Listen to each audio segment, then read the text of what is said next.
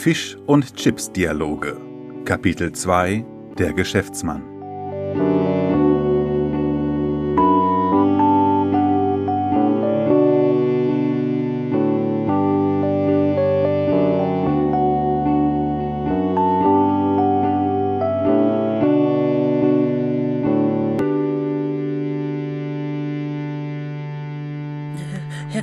Herr, Totenkopf, ich bin aufgeregt. Äh, Sehr arg aufgeregt, um nicht zu sagen, ich bin zwei Flossenschläge von einer akuten Panik entfernt.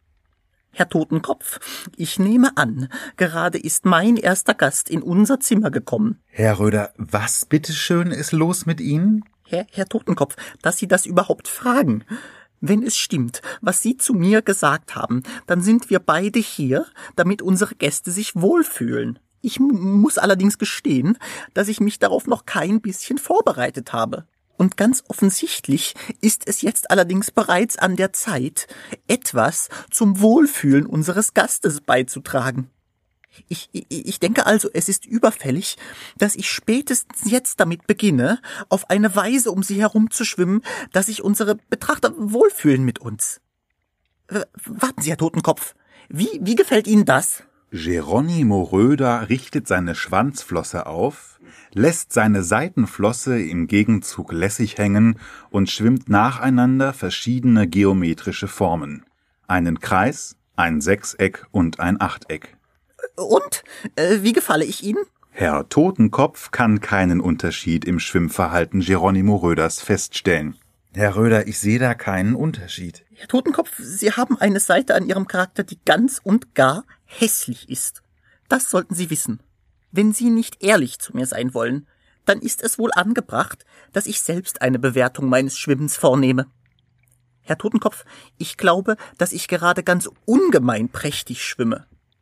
Und ich verstehe es als unsere Aufgabe, unseren Gästen nichts zu liefern, als eine ganz ungemein prächtige Schwimmdarstellung. Ha! Herr Totenkopf! Ha! Der vor unserer Scheibe hat ein Foto von uns gemacht. Haben Sie das gesehen? Er hat mich fotografiert. Und wissen Sie auch warum? Weil ich so ungemein prächtig schwimme. Deshalb, Herr Totenkopf, ich nehme an, ich bin von Natur aus ein Talent im prächtigen Schwimmen. Ich hatte so etwas vermutet, aber jetzt sehe ich mich bestätigt. Herr Röder, fast jeder hier macht Fotos von diesem Goldfischglas. Nur deswegen stehen wir doch überhaupt hier. Damit Leute uns anschauen können und sich denken, och Mensch, das ist aber wirklich richtig besonders hier. Ich meine, das ist lieblos und hässlich, aber es gibt ja ein Goldfischglas und das ist so besonders, da beschwere ich mich einfach mal eine Runde weniger beim Personal. Wissen Sie, Herr Röder, in dieses Hotel kommen immer die gleiche Art Lebende, die immer genau dasselbe tut. Wenn Sie jetzt gucken, dieser Mensch jetzt gerade hier vor dem Glas, das ist ein Geschäftsmann. Der hat Anzüge, die zum Körper passen. Das ist ein Geschäftsmann. Und ich sage Ihnen eins, Herr Röder, das ist die langweiligste Art von Lebenden, die Sie hier in diesem Zimmer treffen können. Egal wer es ist, sie machen immer dasselbe. Solche Lebenden kommen in ihr Zimmer, machen ein Foto von uns, schicken es ihrer Familie, telefonieren mit Menschen, die genau dasselbe machen wie sie, dann verschwinden sie, kommen müde wieder, telefonieren mit ihrer Familie, dann machen sie es sich selbst im Bett und dann schlafen sie ein. Jedes Mal, es ist jedes Mal so. Herr Totenkopf, das sagen Sie doch nur, weil Sie eifersüchtig sind. Weil ich so ungemein prächtig schwimme und Sie nichts anderes können als rumliegen. Sie haben ein Problem mit Ihrem Ego, weil Sie gerne die Schönheit hätten, die ich habe. Schauen Sie, jetzt hat er die Nachricht an seine Familie geschickt und jetzt fängt er an zu telefonieren. Es ist ganz genauso, wie ich es Ihnen gesagt habe. Bei diesen Menschen gibt's keine Überraschung. Herr Totenkopf, ich muss zugeben, dass Ihre Worte mir ein wenig die Motivation nehmen. Nee, Herr Röder, wenn Sie schwimmen wollen, dann schwimmen Sie. Ich dachte, Sie wollen hier eine richtig große Show abziehen. Das Goldfischglas gehört ganz Ihnen. Legen Sie richtig los. Nein, Herr Totenkopf.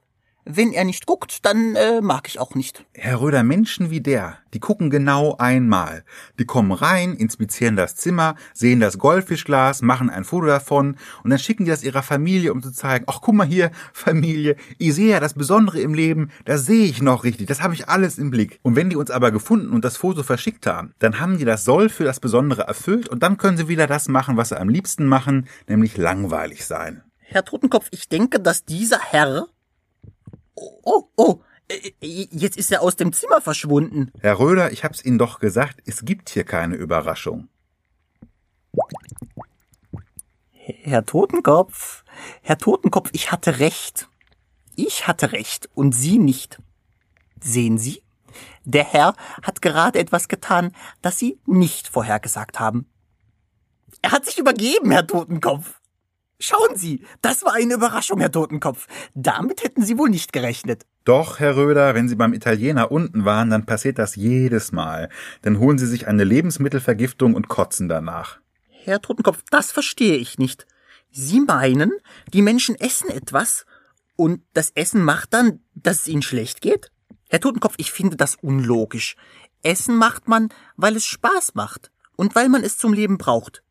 Nicht damit es einen vergiftet. Herr Röder, die essen das ja auch nicht absichtlich. Die denken, hm, das Essen ist aber richtig gut, aber die Muscheln vom Italiener unten sind nie gut. Herr Totenkopf, ist Ihnen so etwas auch schon einmal passiert? Herr Röder, ich kann nichts essen, natürlich noch nicht. Äh, verzeihen Sie, Herr Totenkopf, ich, ich bin wohl etwas durch den Wind. Wissen Sie, es ist nur so, dass ich gerade das erste Mal beginne, mir Gedanken über mein Essen zu machen. Und mich frage, äh, ob es mich vielleicht vergiften könnte. Wenn Sie nichts Falsches essen, ist doch alles gut. Herr Totenkopf, aber die Frage ist doch, ob das, was ich esse, vielleicht falsch für mich ist. Sehen Sie, ich esse Chips. Ausschließlich Chips. Die schmecken gut und kommen von oben. Aber was ist, wenn diese Chips schlecht sind? Wenn sie mich vergiften? Oder noch schlimmer, wenn sie etwas enthalten, das man nie essen würde. Aber man merkt nicht, dass man es isst. Äh, Fischmehl zum Beispiel. Stellen Sie sich vor, ich vergifte mich nicht selbst, aber ich esse hier die ganze Zeit über Fisch und merke es nicht. Dann, dann wäre ich quasi ein Kannibale. Dann könnte ich gerade quasi meine Freunde fressen. Oder meine eigenen Eltern vielleicht. Ich, ich könnte meine eigenen Eltern fressen. Jetzt gerade, ich. Äh Geronimo Röder reckt seinen Blick panisch zum Himmel, den er nicht sehen kann, weil eine Zimmerdecke ihn verdeckt. Mama? Mama, wenn ich dich gerade gefressen habe, äh, es tut mir leid.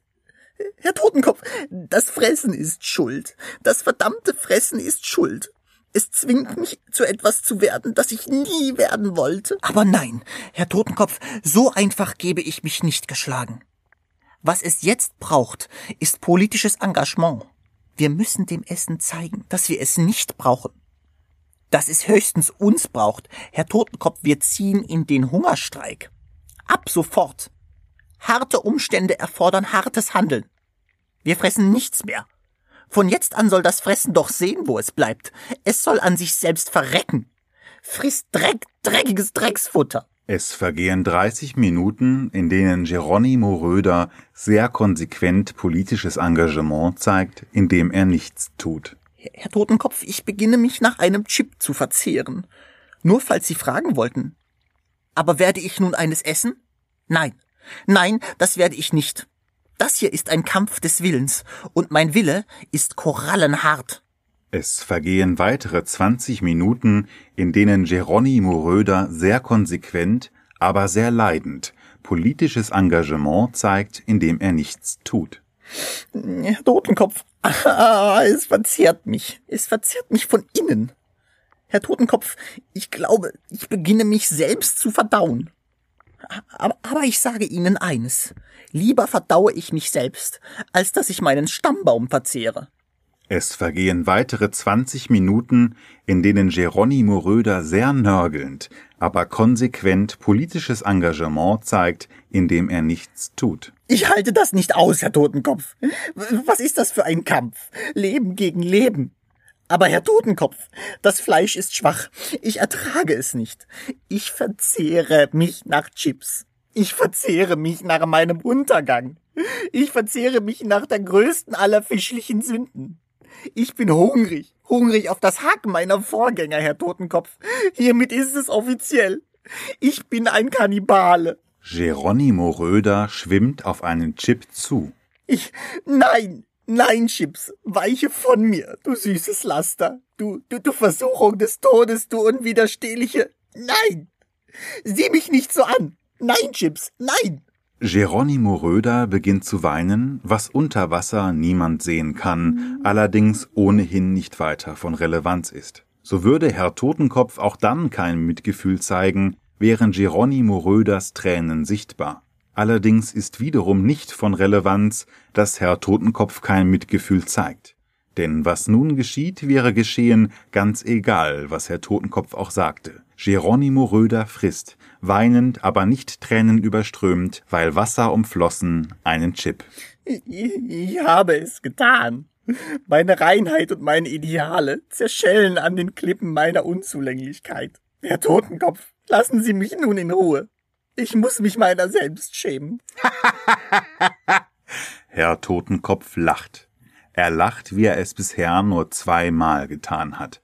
Einmal, als Hotelmanager Zacharias Zahl sich Unterlagen an seinen Zeigefinger tackerte und einmal, als Herr Totenkopf sich an diese Situation erinnerte. Herr Totenkopf, ich finde, das ist keine sehr angebrachte Reaktion.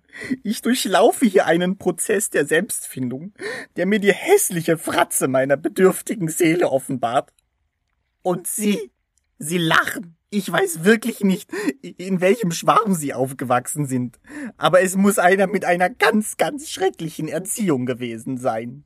Herr Röder, ich beginne Sie zu mögen. Es ist das erste Mal, dass ein Abend mit einem Gast dieser Art nicht vor Langeweile sich bis ins Unermessliche gestreckt hat.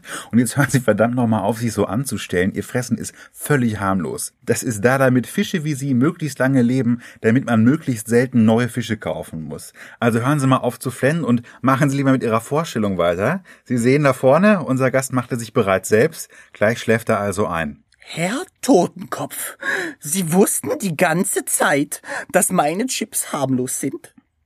Sie haben es die ganze Zeit gewusst und nichts gesagt. Warum tun Sie so etwas Schreckliches?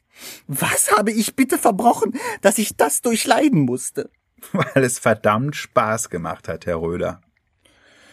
Herr Totenkopf, das ist zu viel für mich. Ich werde nun meine Augen nicht schließen und schlafen. Nur, dass Sie es wissen. Der Tag heute war anstrengend. Sie sind anstrengend.